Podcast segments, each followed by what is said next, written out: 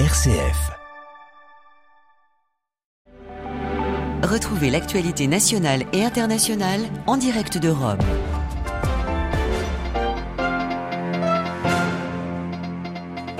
Le prix Nobel de la paix 2018, Denis Mukwege, reçu par le pape François ce vendredi. Une rencontre entre deux hommes de paix, l'occasion de remettre le conflit en RDC dans les radars médiatiques. Début en France de la Convention citoyenne sur la fin de vie. 170 personnes tirées au sort sont appelées à faire des propositions. Nous retrouverons notre correspondante dans l'Hexagone. Un gazoduc sous-marin entre Barcelone et Marseille pour transporter de l'hydrogène vert. Devrait voir le jour d'ici 2030. En Turquie, le port du voile instrumentalisé à des fins électorales, l'Alliance au pouvoir dépose une proposition de révision de la Constitution garantissant le droit au voile. Nous retrouverons notre correspondante à Istanbul. Radio Vatican, le journal, Marine Henriot. Bonsoir. À un peu moins de deux mois de son voyage en RDC, le pape François a reçu ce matin le docteur gynécologue Denis Mukwege en audience privée au Vatican.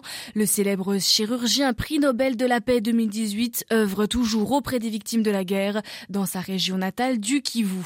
Sa rencontre avec le souverain pontife a été un encouragement, tout comme la perspective du voyage du pape à Kinshasa dans quelques semaines. C'est ce qu'il a confié à l'issue de son audience au micro d'Olivier Bonnel.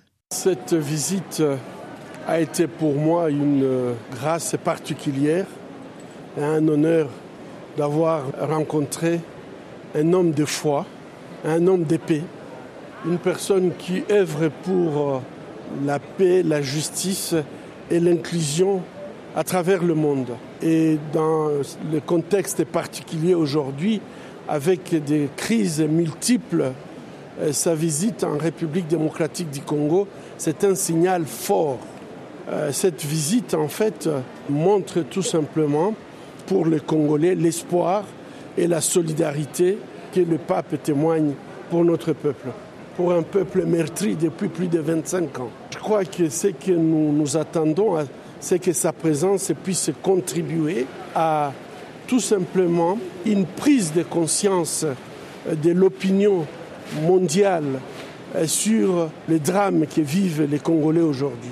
Voilà le docteur Denis Mukwege au micro d'Olivier Bonnel. Plus de détails sur notre site internet vaticannews.va. Et après le massacre de civils en RDC fin novembre, l'ONU s'est dit horrifiée ce matin.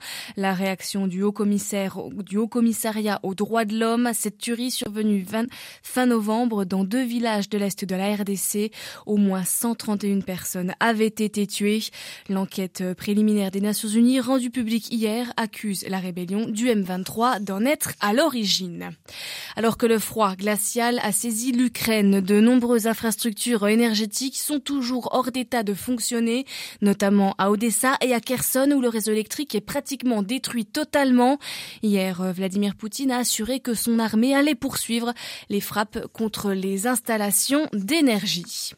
En France, la Convention citoyenne sur la fin de vie s'est rassemblée aujourd'hui pour la première fois à Paris. Promise par Emmanuel Macron lors de l'élection présidentielle d'avril dernier, cette Convention citoyenne est chargée de donner son avis sur l'opportunité ou non de modifier la loi actuelle relative à la fin de vie et notamment sur une éventuelle autorisation de l'euthanasie. Cet après-midi, les quelques 170 citoyennes et citoyens français tirés au sort ont commencé leurs travaux en attendant la première ministre Elisabeth Borne. Les précisions de Marie-Christine Bond. Il y a peu de sujets plus sensibles et graves que celui qui vous a été confié. C'est ce qu'a déclaré Elisabeth Borne aux participants de cette convention citoyenne. Tirés au sort sur la base de critères représentatifs de la société française, les participants devront, d'ici le 19 mars, dégager une réponse de consensus à la question suivante, formulée ainsi par la première ministre, et je cite, le cadre d'accompagnement de la fin de vie est-il adapté aux différentes situations rencontrées ou d'éventuels changements devraient-ils être introduits? Pour parvenir à un avis sur cette question, les participants devront digérer des dossiers très épais qui leur ont été préparés par le Centre national des soins palliatifs et de la fin de vie, un organisme public placé sous l'autorité du ministère de la Santé. Ils interrogeront des responsables et des experts, notamment l'un des auteurs de la loi de 2016 sur la fin de vie, des philosophes, des responsables religieux, des membres du comité consultatif national d'éthique ou encore des experts étrangers. La Convention entendra enfin des médecins, des infirmières, des aides-soignantes, ainsi que des personnes aidantes qui s'occupent de malades incurables au quotidien. La Convention remettra ses recommandations à la chef du gouvernement, mais c'est l'exécutif qui décidera des suites à leur donner. Marie-Christine Bonzon Après le veto de Vienne quant à l'entrée de la Roumanie dans l'espace Schengen, Bucarest rappelle son ambassadeur en Autriche. Après plus de dix ans d'attente, la Roumanie, pays d'Europe orientale de 19 millions d'habitants, dans l'Union européenne depuis 2007 avec grand espoir d'intégrer l'espace Schengen. Elle s'est heurtée hier au refus de l'Autriche qui redoutait un afflux accro, accru des arrivées irrégulières et a donc mis son refus. La Croatie a elle rejoint le plus grand espace mondial de circulation sans passeport.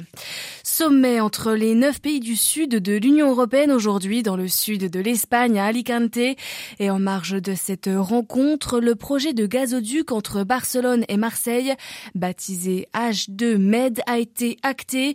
Il s'agit de réduire la dépendance de l'Europe au gaz russe et d'accélérer la transition énergétique. Une canalisation lancée mais un pari risqué comme nous l'explique depuis Alicante Louis Marsens. C'est un pari sur l'avenir. Ce pipeline sous-marin transportera de l'hydrogène propre fabriqué à partir d'énergies renouvelables. Or, aujourd'hui, on en produit peu, un prix très élevé. Plusieurs tracés sont à l'étude pour ce projet chiffré à 2 milliards et demi d'euros.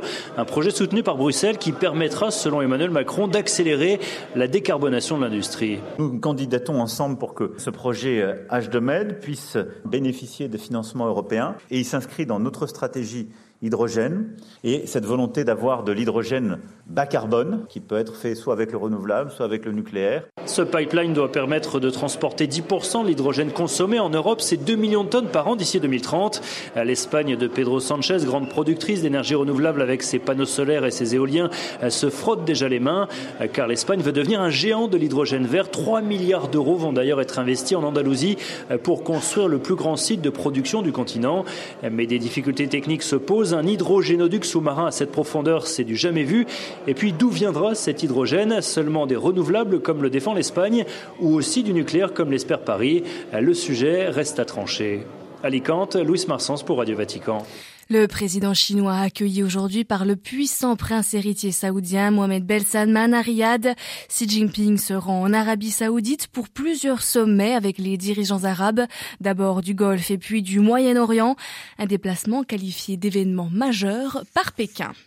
Le port du voile instrumentalisé en Turquie. Les députés de l'Alliance au pouvoir ont déposé cet après-midi au Parlement une proposition de révision de la Constitution visant à garantir le droit au port du voile. Ce dernier a longtemps été interdit dans la fonction publique, les écoles, les universités ou au Parlement, mais ce n'est plus le cas depuis des années et aucun mouvement politique ne réclame son interdiction. Cette révision constitutionnelle est donc avant tout une manœuvre électorale, comme nous l'explique depuis Istanbul Anand Lower. La proposition de révision comporte deux parties. La première garantit qu'aucune femme ne peut être privée de ses libertés ou de ses droits, tels que ceux au travail ou à l'éducation, au motif qu'elle porte le voile ou ne le porte pas. La seconde définit le mariage comme l'union d'un homme et d'une femme. Elle empêche donc une éventuelle légalisation du mariage homosexuel. Le texte ne répond pas à des demandes pressantes de la société turque. Le droit au port du voile n'est pas menacé. Tous les interdits sur le voile dans la fonction publique et l'enseignement ont été levés ces 15 dernières années par le parti de Recep Tayyip Erdogan, l'AKP. Quant au mariage homosexuel, il n'est de toute façon pas autorisé en Turquie et ne suscite aucun débat. Les enjeux sont électoraux. Défense du voile, lutte contre l'homosexualité, ce sont des thèmes porteurs pour le président qui l'aide à consolider sa base tout en polarisant la société à six mois des élections. Pour faire passer le texte, deux voies sont possibles. Si 400 des 600 députés votent pour, il sera adopté en séance. S'ils sont moins de 400 mais plus de 360, il fera l'objet d'un référendum. Dans les deux cas, Tayyip Erdogan va devoir se trouver des alliés dans l'opposition car il ne dispose pas d'une telle majorité. À Istanbul, un doigt pour Radio Vatican.